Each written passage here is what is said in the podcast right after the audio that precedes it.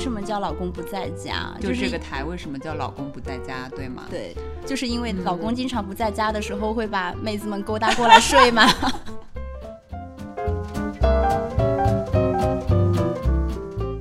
女主播都不屑于承认自己已婚，所以我是来吃狗粮的，是吗？他也很自得其乐，就他跟他的同学去玩，然后我老婆也不在家。是，我们俩的相处模式就是蛮自由、蛮独立，但同时我又知道他是我的坚强的后盾。朋友们，我每次来车厘子家，就是他，他真的是真的不做家务，哎，真的是忍不住想要收拾了起来，然后收拾了两分钟之后，我觉得无从下手。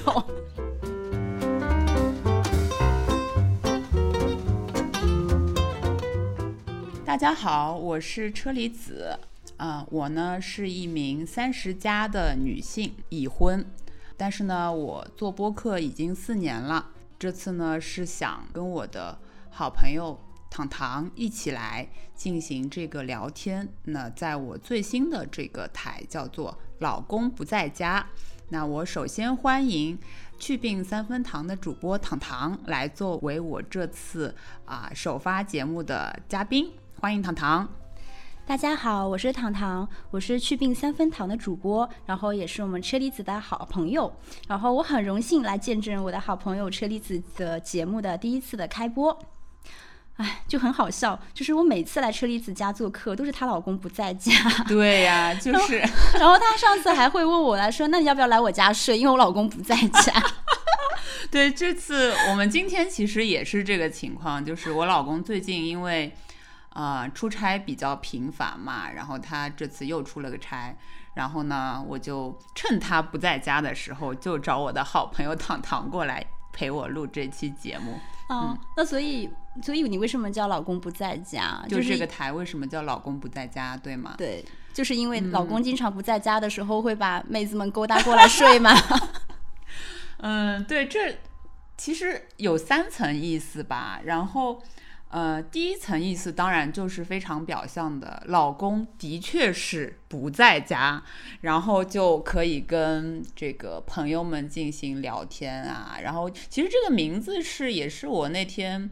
有一天晚上，老公出差了嘛，然后我就跟我的好朋友就是小雨，然后我们在打这个电话的时候，呃，讲起这个要开的这个台的事情，然后他就建议我说，哎，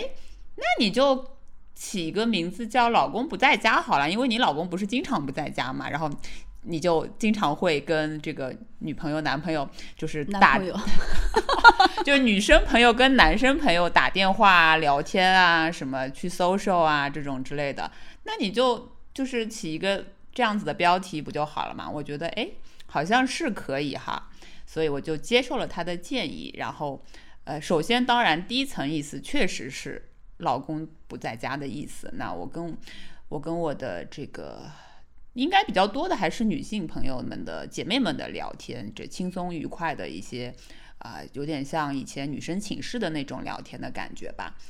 呃，那其实还有第二层意思，为什么要把作为一个播客人，为什么要把这个老公放在我自己节目的标题里面？这也很奇怪，是，对啊，你知道大部分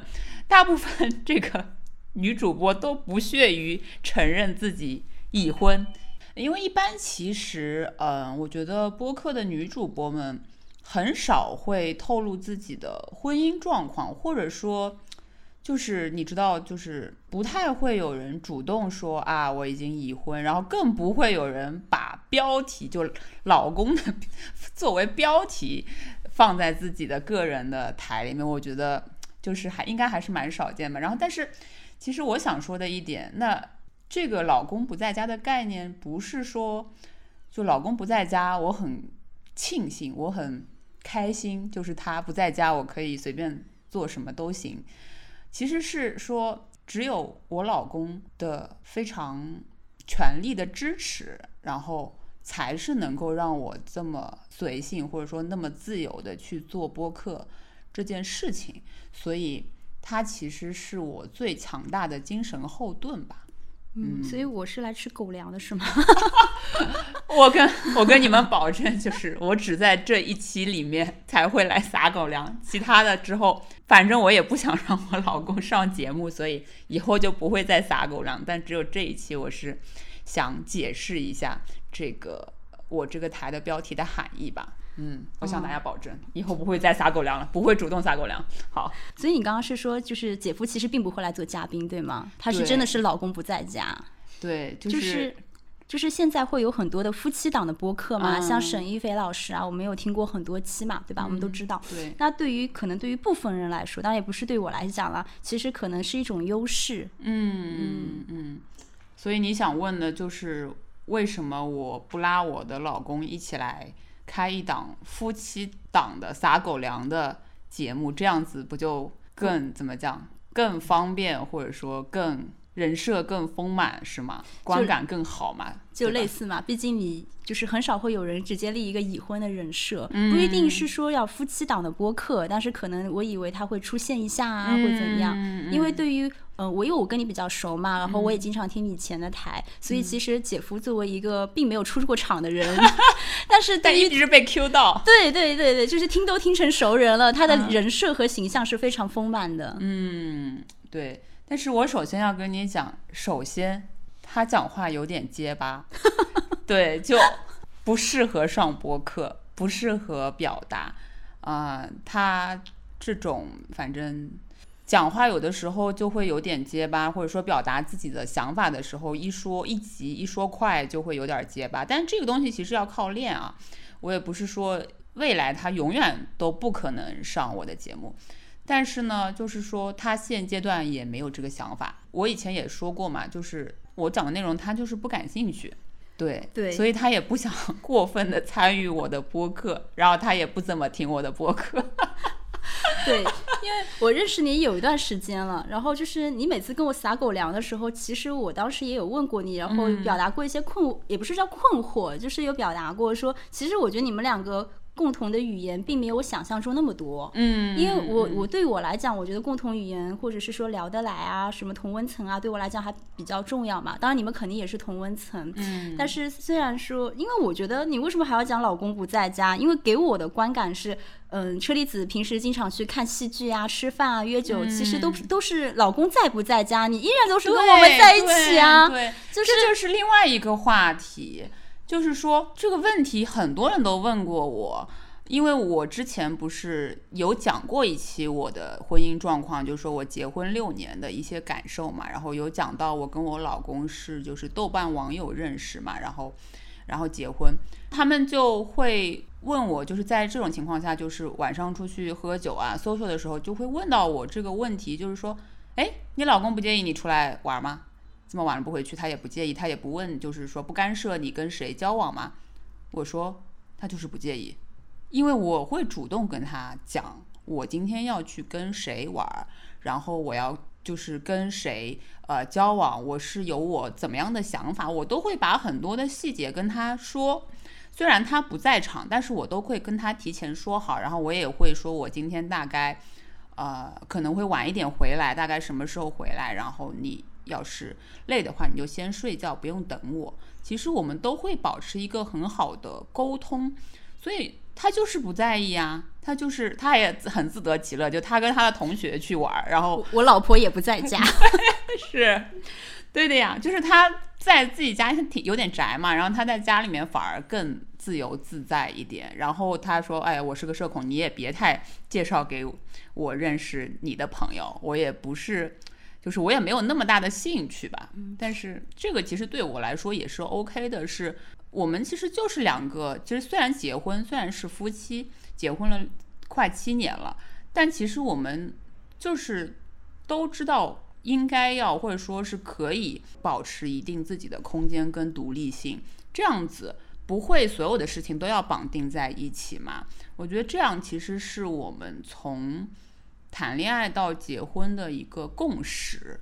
那我觉得就是显得更加可贵了。就是表明你们都很有一个健全的人格，没有那么 健全那些过度的控制欲啊之类的，啊然后又给对方的一些信任和包容。就是因为我们都是三十加的女性嘛，三十刚刚出头，然后我们身边肯定大多数也都是已婚未育或者是已婚已育的一些姐妹，嗯，然后我们也经常会聊天喝酒，会讲到就是他们的老公，当然也是我支持你们继续的热爱戏剧，然后支持你们跟朋友社交，然后跟小姐妹出去喝个酒，然后。都是觉得很支持，但是其实你难免还是会希望他们履行母职，是一种不自知的，啊，对他们也不是故意的说我要干涉你或者控制欲，但是他们就是不自知的会觉得说，毕竟嗯，我们两个才是亲密关系。嗯但是你老公是真的完全就是尊重你，然后你们完全其实也是一种好朋友的关系，对对然后互相又融合的非常好。嗯，他也不会觉得说半夜三更怎么，他又频繁的跟姐妹出去看戏、吃饭，然后也不是你，因为不是偶尔一次嘛，啊，对我很频繁，真的很频繁。因为你你。因为是常常老婆不在家，对，但是这个问题我也考虑过，但是我是觉得这也是我觉得我很幸运的一点。嗯，我跟他就是 best friend，然后结婚的，就是好朋友，我们是 soul mate，我们不需要那么解释为什么我要出去社交，为什么我要出去看戏，为什么？因为就是豆瓣就是一个兴趣小组来的嘛，那他有他自己的兴趣，他对音乐的爱好，他对就是比如说古典音乐，然后他喜欢自己在家弹弹琴啊，搞搞制作啊，然后跟他的朋友就是玩儿嘛，这个我也都是很尊重的。所以我就觉得，就我们俩的相处模式就是蛮自由、蛮独立，但同时我又知道他是我的坚强的后盾，我又知道他就是我人生中的 best friend，我已经找不到第二个这样子的 best friend 了。然后，所以我就觉得我其实很幸运，嗯我不知道他是不是感觉很幸运啊，但是他可能也有同样的感受。反正就是，我是觉得我是世界上，反正在我的观念里面是世界上最幸运的那个人了，已经找到了他。嗯，我觉得感受肯定是相互的，但是我我没有想到，就是我先吃狗粮真的吃的很饱啊，朋友们，不好意思，我觉得等会儿忍不住。我们俩的晚餐环节都已经可以省掉了。好呀，嗯，我觉得其实呃，我自己都听了觉得很羡慕，因为我觉得就是一段亲密关系不。就是我一直的一贯的一个理念，就是没有人在初相识、刚刚相爱的时候是带着敌意和恨意，或者是一些就是不自由的一些东西在一起。每个人就是哪怕是一段没有好聚好散、决裂的夫妻情侣也好，他们当初相爱的时候也不会说什么啊，求求你嫁给我吧，八婆。嗯但是人的关系是会变化的，因为每一段关系走到一开始，一定是因为三观和兴趣和等等等等的互相理解、互相包容。但是我觉得你们这段非常可贵的是，经过了将近七年之痒的时间，但是你们依然保持互相的尊重，然后又保持了一定的社交的距离，没有强迫对方融合。因为有些人就是喜欢不融合，有些人就是一定要融合到你的。就是社交环境里面去，对的，就是大家都是能够达到一个共知共，就是大家都能够达到一个共识，其实就是很可贵的事情。然后我甚至于觉觉得你们之间互相的磨合的那种感觉，其实也是比较弱的，因为你们本来就是像天生一对。就是对我之前有跟你讲过，就是我跟他谈恋爱到结婚以来这么多年，真的没有一次传统意义上的吵架。架，对，对我们当然有意见不合的时候，但是他都可以坐下来好好的说，或者即使说，就是有的时候我我我其实一八一九年的时候有一段其实是人生低谷的时候，那个时候自己的状态也是非常的迷茫，然后也不知道自己未来要做什么嘛。那有的时候，或者说我以前，比如说，呃。我以前是不懂得拒绝别人，比如说我去健身房，然后嗯，教练跟我推销要我续课，我很不会拒绝，我就觉得有的时候这个人与人的距离一旦建立了之后，你很难就是在情感上跟他直接的说 no，因为其实比如说健身教练，我每周比如都都去健身，你跟他其实也有点想处成朋友嘛，但说白了，我老公就会一针见血的指出来。那人家是工作，人家的目的当然是要想办法把你留住跟续课。那你如果不想续课，你就坚决的说 no。嗯，但我以前就是那种很抹不开面子，就是道理我也懂啊，但是我就是说不出口啊。对呀、对呀、就是这样子的。但是他就是会非常一针见血的告诉我，就是你要换位思考，你要考虑对方所想的事情，你才能理解嘛，嗯，对吧？所以我就觉得，当然他有的时候说话也会比较大声，也会不是很温柔，但因为可能我看事情还是说你说的有理，我就听。我是可以接受这种方式，所以说我们其实没有什么太多需要去争吵或者说情绪消耗的东西。我就觉得他应该也是看中我这一点吧。我是一个蛮理性、蛮不会就是怎么讲过分要求情绪索取的一个是的，伴侣吧。是的，是的，这也是我们两个能够成为好朋友的原因。嗯，对，其所以对我我就觉得。嗯，蛮难能可贵的。然后也是因为有的他的全心全意的支持，我才可以放手去做自己想做的事情，自己非常热爱的事情。然后花了很多的时间在这个上面，也能够，他也毫无怨言嘛。你也知道，就你来我家也看到了，啊、是的呢，没错。就朋友们上摊的一塌糊涂。朋友们，我每次来车厘子家，就是他，他真的是真的不做家务哎。就是我，我上次来也是，就是我其实也是一个不爱做家务的人，嗯 但是我看到他家真的是忍不住想要收拾了起来，然后收拾了两分钟之后，我觉得无从下手。然后这这也是吃狗粮的一部分，你知道吗？这表明他真的很宠你，就是完全没有把这件事情当回事儿。呃，对，就是说起来真的很不好意思，但是我也不是说完全不会做家务嘛。以前毕竟也有国外留学，自己一个人做家务跟烧饭的这个经历，就是，但是我做饭起来就是 cook for survival 的那种，对我也吃过你做的饭啊，然后就是完全，嗯、对这方面没有那么多的兴趣。然后我就是一个属于，那我们家既然有人做这个些事情了，那他就做好了，然后他也没有埋怨我啊，所以就就还好啊。我觉得不，这不是一个特别必要的事情。这样啊，这样说起来太凡尔赛了，不好不好。但是就就就就我们家的状态就是这这个样子的。然后对，也是也很感谢我老公还有家人婆婆啊什么他们的一些。支持嘛，对，就是所以我觉得你很幸运的。当然我，真的再从当然从姐妹的角度，我觉得车车厘子的姐那个老公也很幸运。是是，对，然后所以所以你看，我觉得其实现在状态就很快乐、跟幸福、跟自由嘛。嗯所以我开这个台，其实也是想传达一这几个感觉给大家、给听众朋友们。嗯就是我就觉得，因为我现在状态真的蛮好的，也没有什么太多的东西要去焦虑。然后包括因为结婚这么久，那么父母也有一些，呃，说什么时候生小孩啊什么。那我其实前两年一直在犹豫，说嗯，就是要不要生的这件事情。对这个话题纠结了我很久过。对，然后我就觉得我还没有做好当母亲的准备，因为我自己也像个小孩一样，对自己的生活其实是没有什么掌控力的。那其实哈，我在今天的我来看，我觉得我是可以做这件事情，是可以成为母亲。是为什么？是我觉得就是也是一方面是通过做播客打开了很多我自己，我把自己的状态调整好了。我就发现，哎，原来我也可以有自己真正热爱的小事业吧。我也不能说它有多大，或者它能够做到什么地步，但是确实我有了一点点小小的对我自己生活的一种掌控感。嗯所以我把自己的状态调整好了之后，我才觉得，哎，原来我是不是也可以试着有尝试做一做这个母亲的身份嘛？所以我觉得这其实是这几年最大的对我的一个改变，嗯然后让我是觉得对这个世界跟自己的生活也有了一些信心，所以我就觉得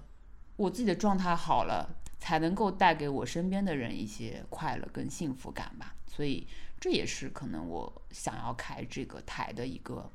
小小的目的吧。嗯，我也确实感受到，就是因为我自己有一个很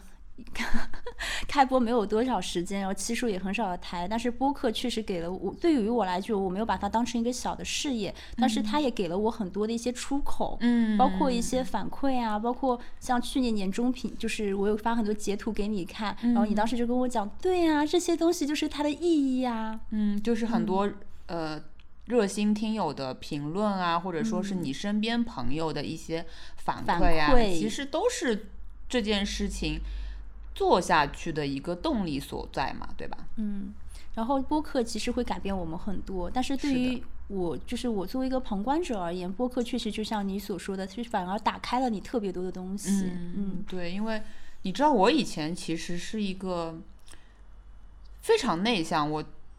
从读大学开始其实都是有点自顾自的那种嗯孩子，然后包括我的家庭的成长环境也是一个比较相对来说比较刻板的一个嗯家庭吧，就是家里面没有那么多的欢声笑语，所以我自从我觉得是遇到我老公之前，都是一个挺给人感觉第一印象就是高冷嗯的那种感觉。我以前确实也挺高冷的，我承认，但是。嗯，就是自从遇到我老公，然后我发现，哎，原来自己也可以时不时的逗逼一点儿，过分自信一点儿，然后也可以跟他撒娇。因为我小时候真的从来不会撒娇，因为我家庭环境里面就没有这些东西，从来不知道怎么跟父母撒娇，跟周围的人撒娇，也不懂得如何表达我自己的情感。嗯，所以其实我觉得是这几年来，嗯，因为出现了，因为出现了这样子一个对象，让你对习得了另外一些以前没有小时候的自己没有过的能力。对对，然后这两年又做播客，又更打开了自己一点，给了我一些勇于去表达的呃信心吧。然后我就发现，哎，原来我不是那个那么自己想象中那么内向的一个人，我也可以尝试去接触各种各样不同的人群，甚至是去做一些采访，甚至是去做一些独立的采访。嗯所以，我其实也很想尝试，啊、人生中以前从来没有尝试过的一些角色，做一些事情。那暂时我觉得可能是需要通过音频这个媒介去嗯完成嘛，嗯，所以就希望说这个台到底要讲点什么内容哈。因为我不设限吧，我觉得就不不太设限，也不也可以有不同的形式。我没有把形式感看得特别特别的重要，就也可以玩一些很肆意的闲聊啊，然后也有、嗯比如说可以是 solo 啊，然后也有比如说可以是采访，或者说一是一些很实地的接采啊这种东西，或者说是一些很有设计感的声音游记啊什么的，嗯都可以，就不要给自己设限吧。是的，嗯因为一开始最早的时候，你跟我讲说啊，我的节目有新名字了，想好了，叫《老公不在家》。然后嗯我的第一的一个刻板的一个印象，就以为是可能偏向于会聊一些女性主义啊啊之类的一些主题。嗯嗯这个肯定会涉及嘛，因为毕竟我就是一个呃女性，然后我觉得也是通过听播客啊，这个圈层同温层里面的很多的呃话题议题都是一些女性议题，那也带给了我很多新的思考跟认识吧。呃，所以我其实就是也在想，那我自己到底是谁嘛？所以。那女性这个身份肯定是抛不开的，嗯那同时也是一个婚姻当中的妻子的身份，那同时也是一个三十加的女性，同时也面临很多的问题，就是职场的问题，对，呃，比如说年龄焦虑啊、容貌焦虑啊、身材焦虑的很多问题。这不是我上一期节目的 主题吗？对，就是这种身份标签其实是抛不开，所以嗯你说的这类话题肯定是会涉及。那其实我还有很多的好奇心，我觉得我还是一个蛮有好奇心跟求知欲的人。嗯，那当然。那我还想聊很多的我自己感兴趣的内容，什么时尚话题呀、嗯然后一些年轻的创业品牌的呃一些故事啊，因为我也很喜欢买买买，然后我也很喜欢去看一些什么设计师品牌啊这对些。我就很好奇他们为什么可以做，就是出一个设计师品牌这样子嘛。嗯所以想聊的内容真的是非常的丰富多彩。我也希望通过这个播客，可能这一年两年的这个尝试，嗯，能够把我自己就是打磨好，再更 push 自己一把，看能不能有一些什么更多的可能性。嗯，嗯，好啦，那感觉这个第一期的节目差不多讲到这里，已经讲的够多了，也不多说，就是其实多说也无益嘛，就看之后的一些内容吧。嗯，就请大家拭目以待吧。反正我很期待。好呀哈，今天也非常谢谢糖糖过来啊、当我这个第一期的嘉宾，就非常感谢。因为我觉得我现在可能还没有那种非常自洽的能自如的能力去做 solo 嘛，嗯，所以我觉得有一个跟我一起聊天的对象，我也是非常非常的开心。是糖糖觉得非常的荣幸才对。好呀，那这期节目就到这里啦，希望大家能够继续关注《老公不在家》，拜拜。拜拜。